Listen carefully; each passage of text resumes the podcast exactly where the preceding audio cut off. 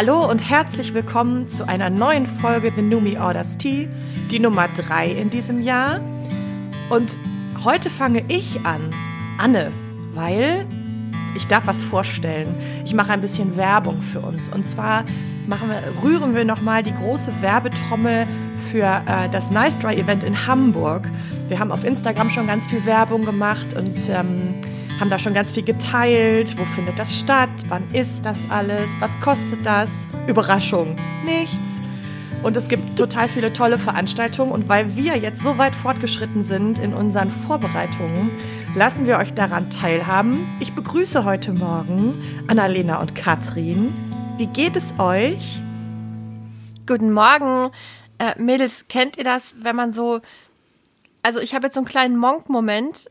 Und zwar, weil die Anne nicht gesagt hat, mein neues Leben ohne Alkohol zurück ist keine ja. Option. Das musste ich jetzt noch sagen. Ja. Das steckte ich mir so. Es. Ah, ich auch. Ah, ah, jetzt, jetzt geht's besser. Wie so ein Nieser, der nicht rauskam. Übrigens, wusstet ihr, ich habe mal irgendwann gelesen, dass sich das so nervig anfühlt oh mit dem Niesen, wenn der nicht rauskommt, weil die gleichen Neuronen feuern wie beim Orgasmus oder zumindest einige. Deswegen ist man so oh. genervt, wenn der Nieser nicht rauskommt. Oh, das Bam, Katrin, jetzt zurück zu ja. dir. Warte mal, Niesen-Orgasmus, wie geht's mir? Ähm, gut. Ich hab schlecht geschlafen. Jetzt geht's gut. Aber es Genau, aber es geht mir äh, ganz gut. Wenn ich euch sehe, geht es mir immer gut. So ist das. Ganz einfach. Sehr schön. Wir haben uns am Samstag getroffen. Alle drei, verrückt, dass wir mal alle an einem Ort waren. Das kommt ja nicht so oft vor. Und äh, der Matze von Matthias Joswig Fotografie hat ein Foto von uns gemacht. Nicht nur eins, eine ganze Menge Fotos. Und wie das so ist, ähm, da ist ja bei drei Personen, die abwechselnd lachen, Augen zu machen, quatschen, irgendwelche seltsamen Posen einnehmen, viel Verschnitt bei. Und äh, aber zum Glück ist, sind doch auch einige echt ganz hübsche Fotos dabei rumgekommen, die jetzt sogar schon teilweise veröffentlicht wurden. Und jetzt gibt es wirklich ein offizielles Foto von uns dreien, wo wir uns gut drauf finden. Ja, das stimmt. Genau, wir finden uns gut und werden jetzt also wahrscheinlich irgendwann es auch mal schaffen, unser Podcast-Layout oder Cover-Dingsbums zu updaten, aber es wird noch ein bisschen dauern. Also alles zu seiner Zeit. Riesen Dankeschön nochmal an Matthias. Man muss sagen, er hat es ganz fantastisch gemacht, aber er hat es uns auch nicht so einfach gemacht. Ich wurde mehrfach angeschimpft, aber er sah auch lustig aus. Ich finde, man bräuchte auch noch jemanden, der den Fotografen fotografiert. Beim Fotografieren. Das ist jetzt auch nochmal eine Komponente, die einfach immer vernachlässigt wird bei so einem Shooting. Ja, du wurdest auch angeschimpft, weil du dann rumgehampelt hast und so kleine, kleinere Lachkrämpfe bekommen hast, weil der Matthias so lustig aussah. Ja, das ja. meine ich ja. Das ist ja genau mein Punkt. Und dann, ja, aber das Problem war, das war ja so ein bisschen so ein, äh, so ein Kreislauf dann, weil der hat geschimpft. Dabei sah er dann halt auch doch noch mal lustig aus, was dann wieder zu Lachen führte, was zu schimpfen. Also, boah. Ja. Ja, es nahm quasi kaum ein Ende. Aber ich habe auch noch mal was über euch gelernt und zwar ähm, zwei Dinge. Erstens mal hat man gemerkt, dass Anne für Matthias ja schon öfter Modell gestanden hat und also einfach dann irgendwie mhm. den ganzen Ablauf schon kannte. Das fand ich sehr signifikant. Und dann habe ich Katrin erlebt, also die hat einfach so ein, so ein Profi-Ich angeworfen. Wo, das hat mich total irritiert. Also sie war zwischendurch, Hi. wollte sie auch gar nicht mehr mit uns lustig sein. Um, ähm, dann doch wieder. Was? Aber hatte ich das Gefühl. Du hattest dann so dein professionelles Ich angeknipst und ich war einfach nur überfordert und musste die ganze Zeit, ich hatte die ganze Zeit so, so dieses Zwerchfellgefühl, wenn das Lachen so kommt. Ich musste damit mhm. die ganze Zeit kämpfen und ich hatte mir den Nacken verknackt, wo ich dann auch selber einmal gemerkt, ich fühle mich auch einfach wie so ein Dämel. Ja, also es war einfach, es war einfach Allein schon unser Vortreffen bei dem Bäcker, als wir uns das am Bahnhof getroffen haben und wir einfach sofort sofort komplett ausgerastet sind. Äh, Gott sei, hat Katrin Wie du aber gesagt, auch da standst, so Rotation nur noch in der Hüfte möglich. Hallo Mädels. Und die tut ja auch weh. Und ich dachte mir nur, ach du Scheiße, das wird heiter. Ja. Aber es ist gut naja. geworden. Und es Wir war haben zum heiter. Glück beim Bäcker sofort Themen besprochen, die völlig in die Privatsphäre gehören, womit äh, Menschen meinten, sie könnten bei dem Bäcker einfach noch kurz stehen bleiben für den Kaffee. Ich wollte gerade sagen, die Privatsphäre, die war so, naja, gewahrt. Aber Katrin hat dann auch alles auf Anne geschoben und meinte dann, sie würde das in ihr herausbringen, diese Art.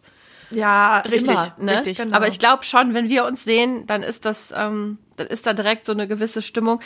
Also ganz ehrlich, Mädels, ich stehe ja auch da drauf. So ist es. Ich habe gerade eben, ich habe es euch ja schon im, im Vorgespräch kurz gesagt, ich hatte wirklich überlegt, ob ich heute einfach schwänze. Grund, kein Bock. Ähm, das war der Grund. Und auch so unausgeschlafen sein. Dieser letzte Ferientag, ne? Ah, also irgendwie, ich habe schon überlegt, ist es dann self-fulfilling prophecy, wenn man halt schon denkt, okay, das wird wahrscheinlich eine Scheißnacht, dann wird es auch eine Scheißnacht. Aber wir, wir schleichen uns jetzt zu unserem Thema, weil ich hatte euch eben auch gefragt, wollen wir heute zum Thema Schlaf sprechen? Ihr wart dafür, weil ich auch gemerkt habe, je mehr Zeit so in meinem Leben vergeht, beziehungsweise je älter ich werde, desto mehr beschäftigt mich auch das Thema Schlaf. Und das Thema Sucht und Schlaf ist ein Riesenthema. Jetzt wollte ich, äh, um hier einfach mal so normal reinzukommen, wie, also Thema Schlaf, wie oft in der Woche beschäftigt euch das? Gefühlt. Ist jetzt keine, wir haben jetzt keine empirischen Daten, aber Katrin, fang mal an. Puh, also das ist wirklich ziemlich unterschiedlich bei mir. Grundsätzlich bin ich, würde ich sagen, ich bin eine gute Schläferin.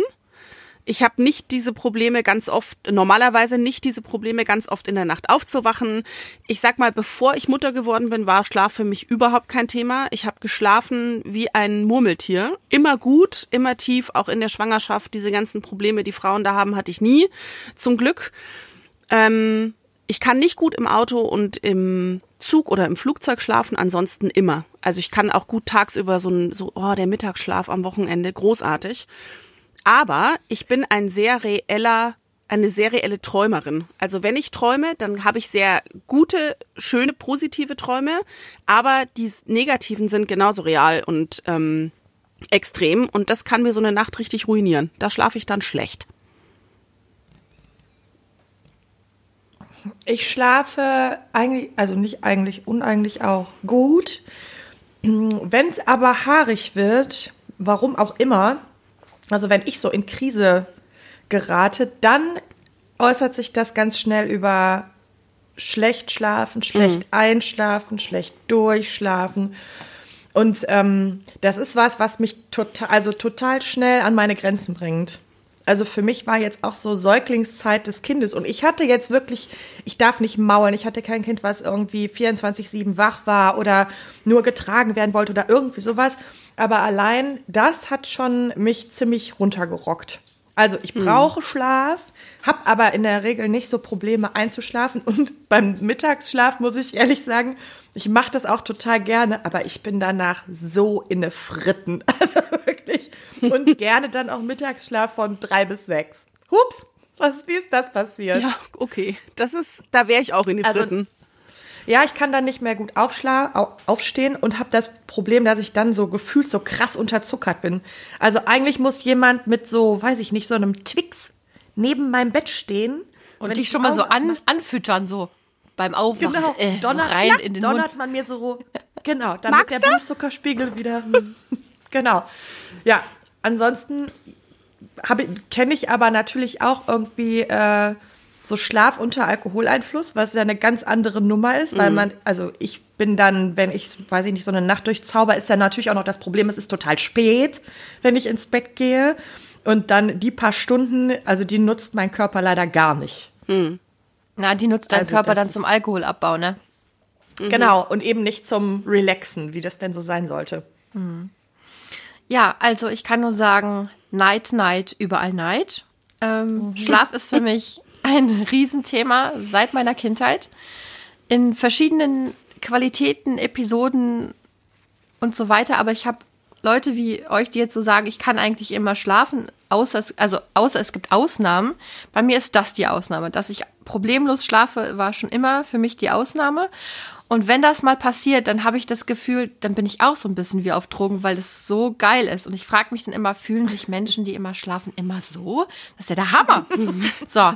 Und also ich habe schon immer Probleme damit gehabt. Ich bin auch jemand, der ultra leicht, also ich bin ja so extremst geräuschempfindlich. Ich habe wirklich auch getestet, überdurchschnittlich gute Ohren. Das ist nicht wirklich ein Segen. Also ich sage immer, eine Mücke furzt und ich bin wach. Also ganz nervig. Mhm. Aber eben auch dieses Thema Kopfkino, für mich immer mhm. ein großes Thema. Gerne dann zum Abend hin, wenn eben die Dinge sich beruhigen oder die Aktivität abnimmt, ne, dass ich dann anfange nachzudenken. Und es ist jetzt irgendwie so, dass das Thema Schlaf in den Phasen meiner aktiven Trinkerinnenzeit ein ganz, also ich habe ein ziemlich, also ist jetzt, ist es schon ein bisschen peinlich, das so zu erzählen, aber wir haben, also ich glaube, ich habe ja schon peinlichere Dinge erzählt, aber es war zum Beispiel so, dass ich ganz genau, also ich habe ja, ich bin ja das, was man Functioning Alcoholic nennt, gewesen. Also ich habe mhm. immer noch gut funktioniert unter, ja, in, mit dem Trinkverhalten, das ich hatte.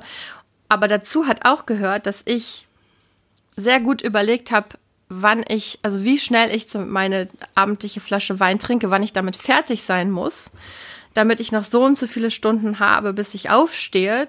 Ja, also ich habe das wirklich am Ende so mhm. versucht zu timen. Und also ich brauchte den richtigen Pegel, um zu schlafen. Ähm, aber ich musste auch genug Stunden haben, um zu wissen, okay, der Körper kann sich noch erholen. Und das, was Anne eben gesagt hat, hat für mich natürlich trotzdem zugetroffen. Also ich bin dann meistens erstmal so weggescheppert eingeschlafen, also so ausgenockt eingepennt. Jetzt nicht im Koma, man konnte mich, immer noch konnte mich eine Mücke mit dem Furz wecken, aber das Einschlafen war dann kein Ding mehr.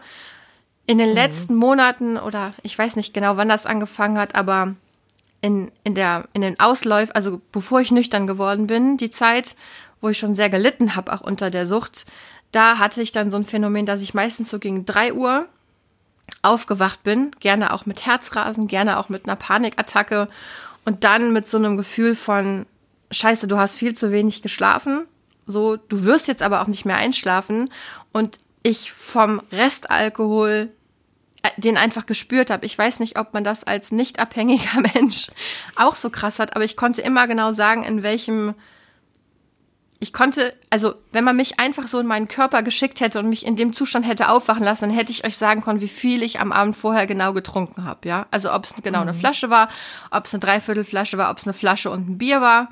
So, je nachdem, wie sich mhm. mein Körper dann um drei Uhr nachts mit so einer Acht Nacht, also Nachtschreck ist ja was anderes, aber es hat sich so auf, angefühlt. Ich bin so schreckhaft aufgewacht und dann ging so ganz schlimme, also die, die, ich, ich glaube, in den Momenten habe ich schon 500.000 Mal beschlossen, dass ich nicht mehr trinke. Ne? Ganz mhm. oft. Und die Absurdität, dass mhm. man dann ein paar Stunden später, wenn der Tag sich dem Ende neigt, wieder zur Flasche greift, zeigt dann mhm. noch mal mehr, also für mich auch, wenn ich so im Nachhinein drüber nachdenke, wie stark diese Sucht schon war. Ne? Weil ich wusste mhm. ja, dass das auf mich zukommen kann, absolut sehenden Auges und das waren furchtbare Momente, aber immer und immer wieder immer mitten in die Fresse rein. Hm. Da ist es wieder. Da ist es wieder. Wie ist das jetzt? Wie, wie schläfst du jetzt? Also, ich hab's immer noch nicht. Der Schlaf und ich, wir sind immer noch nicht die allerbesten Freunde, aber es ist so, an so Nächten wie heute, ich bin zum Beispiel erst, ich habe diese Nacht wahrscheinlich zwei oder drei Stunden wirklich geschlafen weil ne, ich war, ich konnte nicht einschlafen. Ich habe überlegt, oh Gott, wie wird der morgen? Kriege ich die Kinder gut aus den Federn und so weiter. Also dann habe ich versucht zu meditieren, dann, dann ist mir das auf die Nerven gegangen mit dem Meditieren. Dann bin ich mir auf die Nerven gegangen, dass ich immer noch nicht vernünftig meditieren kann. Dann habe ich Benjamin Blümchen gehört, ist mir Benjamin Blümchen auf die Nerven gegangen. Dann habe ich das Zimmer gewechselt. Das kann ich gut verstehen. Hm. Ja, aber für mich ist das ja eigentlich ein Einschlafmittel. Na, mhm. jedenfalls, das Gute ist, egal in welchem Zustand ich bin, ich kann darauf zurückgreifen, dass ich mir sagen kann, Annalena, aber du bist, du bist jetzt nicht in diesem Gefühl von vor einem Jahr, dass du nachts aufwachst, dir die Pumpe geht, du absolut viel Restalkohol im Blut hast, du nicht weißt, wie deine MS-Symptome am nächsten Tag sein werden. Das war ja auch ganz oft so, dass ich dann einfach, ich habe ja einen starken Schwankschwindel seit meiner Diagnose und Überraschenderweise hat der Alkoholkonsum sich da nicht positiv drauf ausgewirkt. Also beziehungsweise abends, wenn ich das erste Glas getrunken habe, war manchmal der eine Moment am Tag, wo mir nicht schwindelig war, aus welchen Gründen auch immer. Vielleicht, weil der Körper dann erstmal damit beschäftigt war und irgendwie abgelenkt war oder so. So wie wenn man irgendwie einen Mückenstich hat und sich dann wehtut, dann juckt's gerade nicht, weißt du? Also so Überlagerung mhm. vielleicht. Ähm, aber am nächsten Tag hat der Körper natürlich, war halt völlig zerschossen. Ich habe ja dem nie eine richtige Chance gegeben, sich zu regenerieren. Mhm. Und jetzt denke ich immer, ich gönne meinem Körper genug Ruhe. Also er darf sich ausruhen, ohne mit Substanzen beschäftigt zu sein. Ich schlafe immer noch nicht, also oft immer noch nicht super gut. Aber trotzdem geht es mir viel besser. Ja, und wenn ich erstmal am Tag mhm. drin bin, dann bin ich auch nicht so verzweifelt erschöpft, wie ich das früher oft war, nach der Trinkerei. Ist ein Fortschritt, oder? Naja, und, und drei Stunden ähm, unbetrunken schlafen und drei Stunden betrunken schlafen macht, glaube ich, einen großen Unterschied. Also ich meine, das ja. kenne ich selber, dass ich irgendwie mit so einem Restalkohol mal kurz so ein Auge aufmache und denke, ach du Scheiße, ob du heute einen Fuß vors Bett setzt, vielleicht, nein. So. Ja, dann kann man sich noch gar nicht vorstellen, dass Aufstehen jetzt, Aufstehen ist keine Option, mhm. denke ich dann.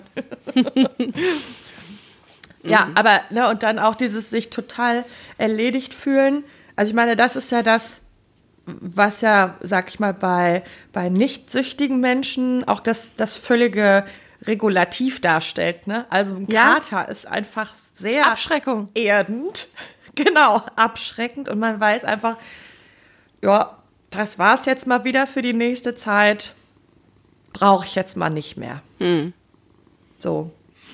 Naja, gut, für den Körper, die, die Zeit des Schlafs ist die Regenerationszeit, ne? Da wird alles Mögliche vom Tag äh, wieder gut gemacht, sage ich mal. Der Körper kann sich erholen, der Körper kann sich auf die Funktionen, die er zu erledigen hat, konzentrieren. Und wenn man sich da natürlich Alkohol, das Zellgift reinhämmert, dann ist der nun mal primär damit beschäftigt, wie du schon gesagt hast, und kann sich um alles andere nicht mehr kümmern. Das heißt, das hat ja wahrscheinlich auch so einen Rattenschwanz. Ne? Das bezieht sich ja dann nicht nur auf die Nacht, sondern der Körper hat in der Zeit vieles andere nicht machen können. Und ich glaube, wenn das auf Dauer der Fall ist, dass der immer mit anderen Dingen beschäftigt ist, dann ja, macht es auch einfach den Körper kaputt, ganz klar. Das ist, ja. was mir aber gerade noch aufgefallen ist, als du so gesprochen hast, Annalena, und erzählt hast, dass du dann das geplant hast. Mir fällt schon auch immer wieder auf, wie, wenn du erzählst, wie viel Planung so eine Sucht auch beinhaltet, bewusst oder unbewusst, und wie wahnsinnig hetzend und quälend das für die Betroffenen ist oder sein kann, dieses, ob es jetzt darum geht, wie du sagst, wann kann ich meinen Pegel mir reinfahren, den ich brauche? Wie schaffe ich das zeitlich? Wie organisiere ich meinen Tag, damit es niemandem auffällt? Das ist ja ein, das, das ist ja eine unglaubliche Last, die man sich selber auch aufbürdet, wo man ja auch wieder merkt, wie stark die Sucht ist, dass man nicht den Schritt schafft zu sagen, ich möchte es nicht mehr, weil es mir nicht gut tut, sondern da ist was, was dich so treibt, dir das immer wieder neu anzutun, dich damit so unter Druck zu setzen, neben all diesen anderen Alltagsproblemen, die man ja hat, die man schaffen muss mit Kind und Arbeit und was weiß ich was, ne? Daran mhm. merkt man diesen, diesen Druck und diesen, diesen Teufelskreis, den das auch ist. Das ist wirklich krass, wenn du das so erzählst. Das ist mir oft gar nicht so bewusst. Und man merkt daran, das ist mir aber erst vor ein paar Monaten aufgefallen, man merkt daran ein kolossales Missverständnis. Und zwar gibt es ja immer, also oft die Aussage, wenn man mit Menschen spricht, die in irgendeiner Art von Substanzgebrauchsstörung sich befinden, dass man sagt, ich habe nicht die Kraft, ich habe nicht die Energie zum Aufhören. Verstehe ich erstmal, habe ich nämlich auch oft gedacht. Ne? Habe ich gedacht, das wird so anstrengend, die Energie habe ich nicht. Aber wenn man sich, ich bin jetzt keine Physikerin, aber die Idee ist ja, es gibt immer das gleiche Maß an Energie und das gibt es in verschiedenen Formen. Ne? Also so, wenn wir sterben mhm. zum Beispiel, dann, ne, wir werden dann Kompost oder wir werden verbrannt oder so. Die Form von Energie wandelt sich in eine andere um. Es ist ja nicht mehr oder weniger, es ist dann eine andere Form von Energie. So ist das hm. ja auch mit uns. Und wenn wir unsere ganze Energie da rein stecken, unsere Sucht aufrechtzuerhalten, den Schein zu wahren, dann ist das eben, also ich saß dann irgendwann so und habe da so drüber nachgedacht und gedacht, oh mein Gott, wie unlogisch das alles war. Ne? Und ich habe immer gedacht, ich habe mhm. nicht die Kraft. Und es ist aber, die Kraft ist da, du benutzt sie nur für was anderes.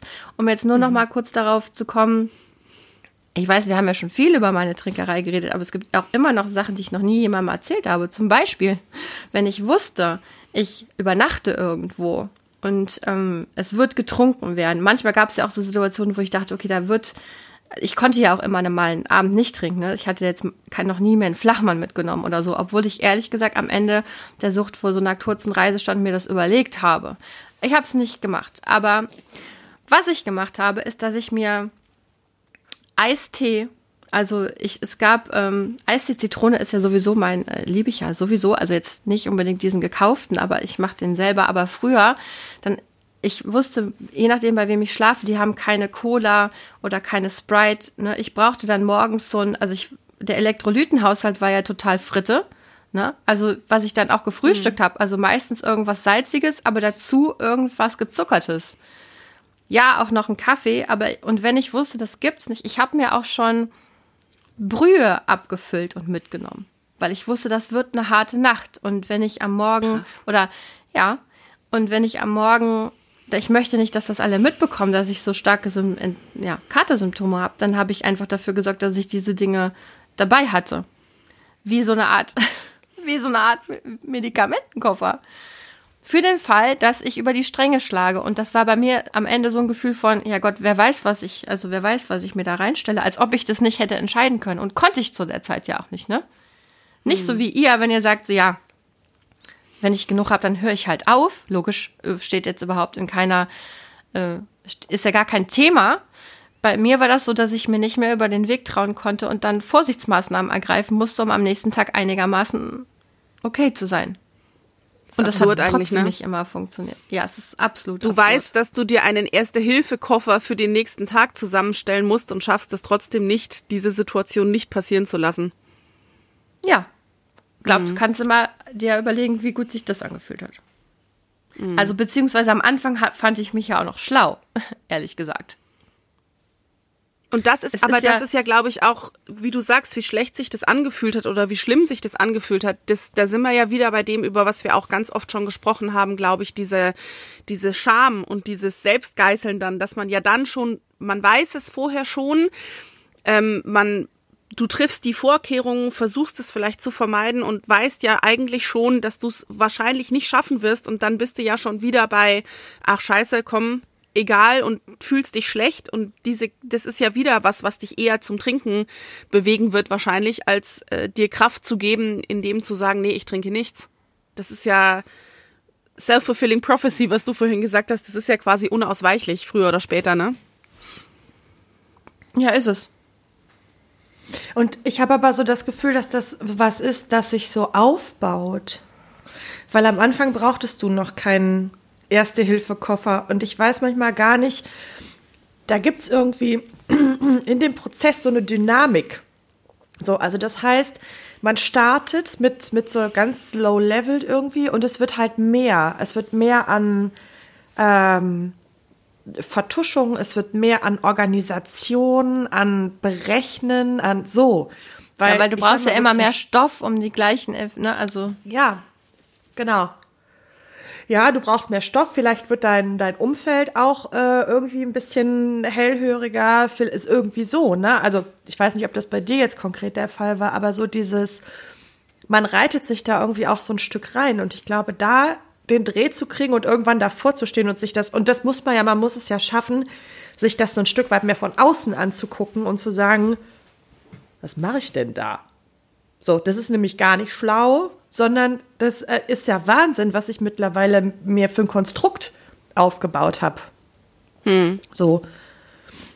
Also das ist schon total krass und auf der anderen Seite ja auch hammermäßig das zu durchblicken. Also sich selber dazu durchblicken mhm. und auf die Ebene zu kommen, ich finde, das ist ja schon auch eine Leistung, das geht einem ja nicht nur bei Sucht so, das geht einem ja auch bei anderen Sachen so. Man gerät irgendwie in den Riesenkonflikt mit seinem Partner. Man hat den immer und immer wieder. Und man denkt die ganze Zeit, der ist aber auch Kacke. Mhm. So, äh, bis man an den Punkt kommt zu sagen, vielleicht ist der Kacke, vielleicht bin ich mit Kacke.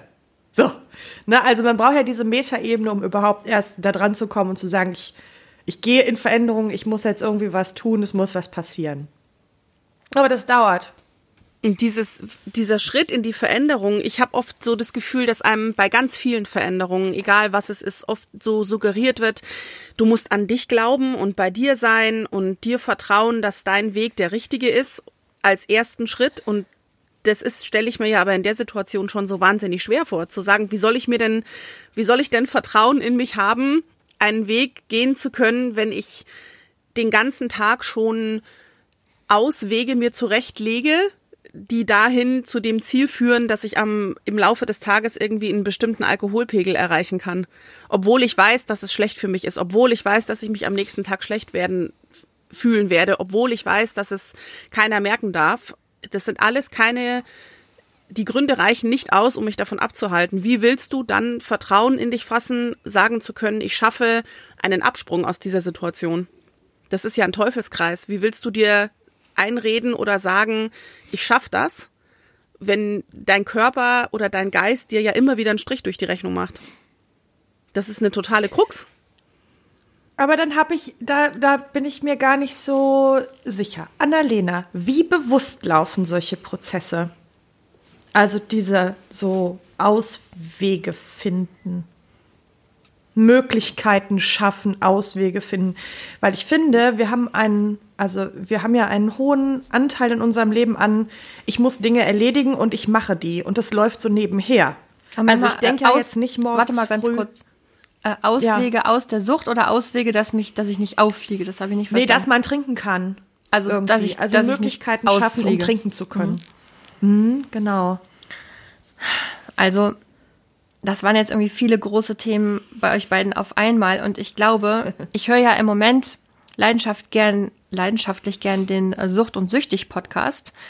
Äh, auch ein Podcast, der auf dem äh, Nice Dry Event in Hamburg live zu hören sein wird, und zwar vor uns. Und ich finde es, ähm, ich bin sehr gespannt auf dieses Line-up, weil die Geschichte von John und Hagen, die beide kokainabhängig, sie sagen, sind, äh, obwohl sie äh, sober sind seit, äh, ich glaube, ungefähr acht Monaten, ähm, hat mich sehr beeindruckt. Es, in vielen Abstinenzprogrammen geht es auch oft darum, dass man sich ja die Gemeinsamkeiten von Süchtigsein anschauen soll. Aber ich fand es auch noch mal, für mich war es auch noch mal sehr spannend zu sehen, es gibt einfach auch ganz extreme Unterschiede. Wahrscheinlich auch äh, in der Phase des Lebens, wo man anfängt, äh, eine Substanzgebrauchsstörung zu entwickeln, die Art der Substanz, die du konsumierst, deine Lebensumstände etc. etc. pp. Und was ich damit jetzt sagen will, ich kann, ich, ich tue mich ultra schwer. Also John und Hagen zum Beispiel sagen, äh, sprechen immer von einer Krankheit, ne, einer, einer Suchterkrankung. Ähm, ich persönlich bin da eher so bei Nathalie Stüben, die jetzt, äh, ich glaube, vier Jahre trocken ist und sagt, sie hat das Gefühl, sie ist ähm, geheilt von dieser Krankheit, wenn man das denn benutzen will. Ich glaube, ich bin das noch nicht, aber ich äh, tue mich schwer mit diesem Konzept, für immer erkrankt zu sein. Aber ich verstehe auch die Menschen, die diesen Ansatz für sich wählen. Was ich, worauf ich hinaus will, ist, dass es, glaube ich, also diese Frage, wie bewusst sind diese Prozesse oder was Katrin gefragt hat, das ist doch eine, eine Krux äh, an sich selber glauben und so.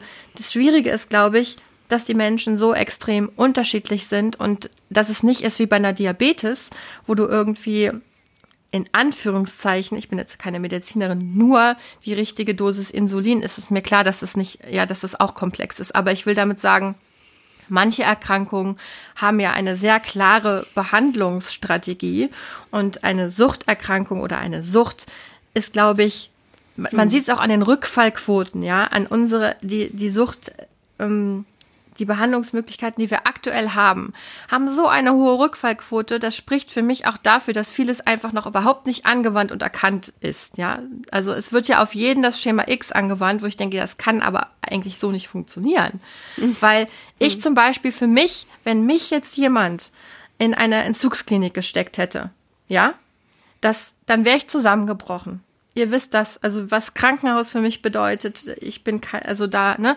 das wäre für mich eine, ich glaube nicht, dass ich so nüchtern geworden wäre. Ich glaube, vielleicht hätte ich es geschafft, zum ersten Mal in meinem Leben eine depressive äh, Verstimmung davon zu tragen oder so, aber es hätte mich, mich, mich Annalena, ne? Und ihr wisst, wir reden immer darüber, dass Alkoholentzug nicht leicht auf die leichte Schulter genommen werden soll und eben auch in Kliniken gemacht werden sollte. Aber mhm. so, ich, für mich wäre das nichts gewesen.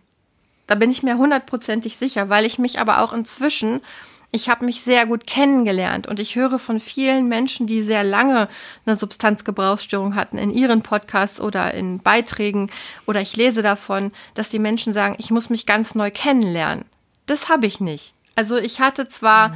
ne, wie kann ich jetzt Party machen und so, ähm, ich hatte auch Fragestellungen zu meiner Persönlichkeit, aber im Großen und Ganzen hatte ich das Gefühl, ich kenne mich gut und ich wusste auch, ich brauche, ich muss mich entscheiden. Bei mir war es wirklich eine Entscheidung. Ich weiß, dass ich damit jetzt anderen Menschen, ähm, dass das auch eine Trigger-Aussage ist, weil das ja bedeutet, dass ich mich auch entschieden hätte, süchtig zu werden und so. Das meine ich damit nicht. Aber für mich persönlich, um aufzuhören zu trinken, musste ich mich entscheiden. Und dann war ich mir, ich habe mir zum Beispiel seitdem ja sehr wenig Sorgen gemacht, dass ich rückfällig werde, auch obwohl es manchmal schwierig war. Hm.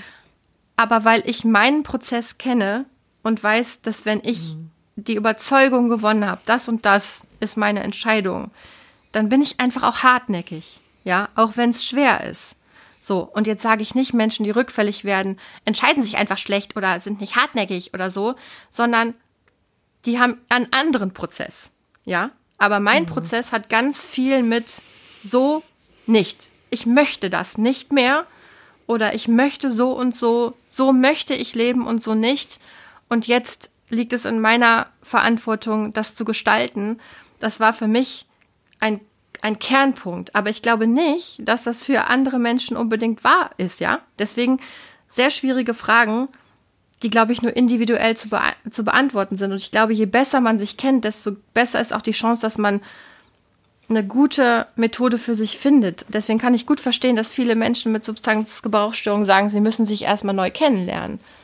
Versteht ihr, was hm. ich damit meine? Das war jetzt vielleicht ein bisschen ja, ausschweifend. Also könnte man es so zusammenfassen, so, so schwierig oder so schwierig und divers und unterschiedlich der Weg in die Sucht ist oder die Gründe für eine entstehende Sucht, ist auch der Weg raus? Ich glaube das ja, aber mhm. ne, an, also ich glaube ja. Mhm. Sonst hätten wir andere Quoten in den in den Kliniken und in den Therapien. Ja, warum sind denn die Rückfallquoten so hoch? Mhm. Ja, ja, logisch, jeder das hat unterschiedliche Trigger und dann muss ja auch an ganz unterschiedlichen Punkten geschraubt werden, damit diese Trigger nicht mehr entstehen. Beruf, privat, wie auch immer. Und das ist so vielfältig. Das kann man wahrscheinlich nur sehr schwer in eine Form pressen. Und dann sind es teilweise die Hilfsangebote nicht niederschwellig genug oder mit Wartezeiten verbunden, Therapieplätze und so weiter. Da kommt ja ganz viel zusammen was es dann vielleicht schwer macht. Und wenn man dann mal die Energie hat und dann nicht direkt aufgefangen werden kann, dann verpufft die vielleicht auch. Das mag auch sein, ja. Hm. Mein ähm, ehemaliger Ausbilder hat ja in einer Suchtklinik gearbeitet.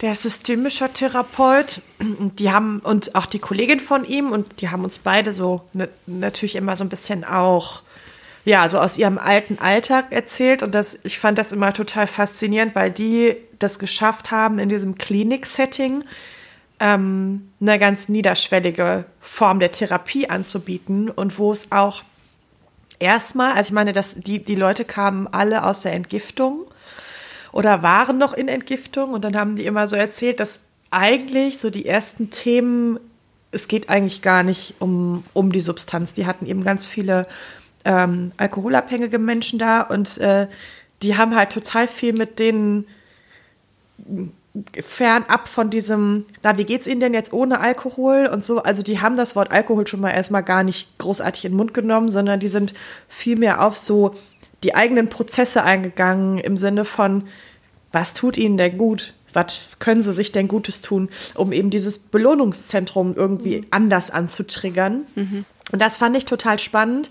Und das Traurige ist, dass die alle nicht mehr in den Suchtkliniken arbeiten, weil die Arbeitsbedingungen so schlecht sind und weil diese Form der Therapie überhaupt nicht gefragt ist. Mhm. Also es gefragt ist Schema F. Ich habe hier einen Fragebogen, den arbeite ich von oben bis unten ab. Es geht da viel um Stigmatisierung von Menschen und das ist einfach, glaube ich, auch wirklich ein großes Problem. Mhm. Ja, da gab es ja auch dieses Buch, das verlinke ich auch nochmal in den Show Notes von Gabi Gutzek, äh, Alkohol AD.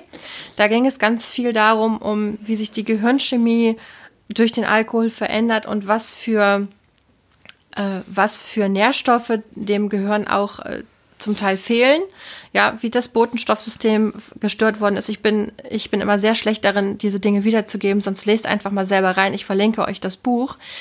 Aber sie hat auch gesagt, dass äh, in einem Podcast, ich glaube, sie war bei Kai, tanzen kann man auch auf Brause, in dem sie dann gesagt hat, ja, also die Behandlung von Suchterkrankungen hier in Deutschland ist eben noch wirklich, steckt da irgendwie in den Kinderschuhen und beachtet all solche Dinge sehr wenig, ja. Sie hat ganz mhm. viel Forschung, ihr Mann ist, glaube ich, auch Mediziner, sie haben ganz viel auch Forschung da reingesteckt und das hat mir einfach nochmal gezeigt, mh, hm, es gibt so viele, es gibt so viele Punkte, die, wo, wo man ansetzen kann und viele Sachen wahrscheinlich auch in Kombination. M mir hat das zum Beispiel auch sehr gut geholfen, dieses sich um seine Grundbedürfnisse zu kümmern. Ne? Also zu reduzieren, ich kümmere mich, also am Anfang der Nüchternheit, ich kümmere mich um meine Nüchternheit, wie um ein Baby. Ja. ja, das muss gehegt und gepflegt werden. Und ich kümmere mich, ich stärke meinen Körper, ich stärke meinen Geist, ich gebe ihm, ich gebe ihm Ruhe, ich gebe ihm Nährstoff, ich gebe ihm Bewegung. Und natürlich habe ich mich auch weiterhin um meine Kinder gekümmert und bin weiter arbeiten gegangen und so weiter. Aber ich habe schon drumherum, am Anfang bin ich von der Arbeit gekommen und habe mich irgendwie, habe den Kindern Essen gemacht, habe mit denen noch irgendwie aber ich habe dann ganz oft mit meiner Tochter nachmittags einen Film geguckt oder so, ne? Also um mich auszuruhen, mhm. aber auch, die hatte irgendwie, brauchte Kuscheleinheiten oder so, oder die haben sich Freunde eingeladen, haben hier rumgetobt und ich habe mich auf die Couch gelegt und gelesen. Ja, dann rennt man auch zwischendurch rum und löscht irgendwelche Feuer oder so, aber ich habe dann nicht noch, also ich, ich habe einfach so ein bisschen runtergeschraubt und diesen Grundbedürfnissen nochmal nachgehört. Ne? Und ich glaube, wenn man da das hört man ja auf in so einer, in einer Sucht. Du hast ja überhaupt keine mhm. Kapazität. Du bist ja nur noch dabei, das Ganze so zusammenzuhalten, ja, dass es nicht komplett eskaliert. Ich glaube auch, dass meine Erkrankung so aktiv war in dem Jahr, bevor ich aufgehört habe zu trinken. Mit Sicherheit auch, weil ich so viel getrunken habe, ne? Weil mein armer Körper, es tut mir auch so leid. Also manchmal habe ich auch das Gefühl, ich muss mich irgendwie bei mir selber entschuldigen, weil was ich dem so zugemutet habe an, ne? Und dann mhm. aber, dann aber zu sagen, mein Gott, warum wird es denn hier nicht besser? Ja, es, er hat auch keine Chance, so, ne? Mhm. Ja, und jetzt ist auch nicht alles plötzlich nur rosarot und ihr wisst es ja alle auch, äh, es gibt hier immer noch Baustellen und so weiter, aber ich habe ein viel besseres Gewissen und ich habe auch meinem Körper gegenüber ein viel besseres Gewissen, dass ich denke so, ja, aber ich versuche wirklich mein allerbestes, dir die besten Möglichkeiten zu geben, hier mit mir zusammenzuarbeiten, ja. Und das mit dem Schlafen, vielleicht das Thema für 2023, mal gucken. Vielleicht, äh, Stefan sagt immer, ich, ich, ich, er könnte sich gut vorstellen, dass ich luzides Träumen lernen könnte, sollte, weil ich, mir geht so wie Katrin. Ich habe auch betrunken immer noch ganz viel geträumt. Und ähm, jetzt ohne Alkohol ist noch, also es ist wirklich Halligalli nachts bei mir im. Mhm. Ja. Heute. Also wirklich auch. Nee, das erzähle ich besser. Also wirklich nicht. Aber mein Gott. Meine Güte, was da wieder los war. Ja. mhm. Ach, Mensch, schön. Mädels. Ja. Da können wir aber auch noch weiterreden. Da sind wir auch noch nicht fertig, glaube ich, ne? Ja, wir haben ja Gott sei Dank, noch ein paar Wochen vor uns, ne? Ja. hm. Wann sind wir auch gefühlt mal fertig? Das stimmt. Wirklich spannend auch, auch, dass wir so. uns treffen und sagen, so, oh, es gibt nichts zu besprechen, vielleicht das Thema und dann geht's los. Deswegen freue ich mich auch auf den ja. Live-Podcast. Ich habe auch ein bisschen Schiss. Gestern hatte ich plötzlich Schiss, obwohl eigentlich mhm. hatte ich gar keinen Schiss. Und dann habe ich ja gedacht, ja, pff, sind doch wir. Das wird laufen. Mhm. Ich wollte gerade sagen, wir, wir regeln das schon. Die außer die Katrin schmeißt ihr professionelles Ich an. Dann wird's haarig, aber wird naja. sehr professionell. So, wir haben super. Wir haben schon mal die Schuldige festge festgelegt für den Fall, genau. dass es in die genau. Hose geht. Wissen schon mal ja. alle, ich bin's. Ja, Gut, alles klar. Naja, Katrin, dadurch, dass es live sein wird, wird jeder merken, dass wenn ich es verkacke, ich es einfach selber verkackt habe. Okay, gut, ja. das beruhigt mich. Ja, alles klar. Ich freue mich sehr, sehr auf Hamburg und ich freue mich auf jede Fortsetzung unserer Gespräche. Ich auch. Wir uns auch. Und ich entlasse euch glücklich in die kommende Woche. Jawohl. Macht's gut, ihr Lieben. Passt gut auf euch auf. Meldet euch gerne bei uns. Und ansonsten hoffen wir einfach, dass diese Woche nur Gutes für euch bereithält. Over and out. Tschüss.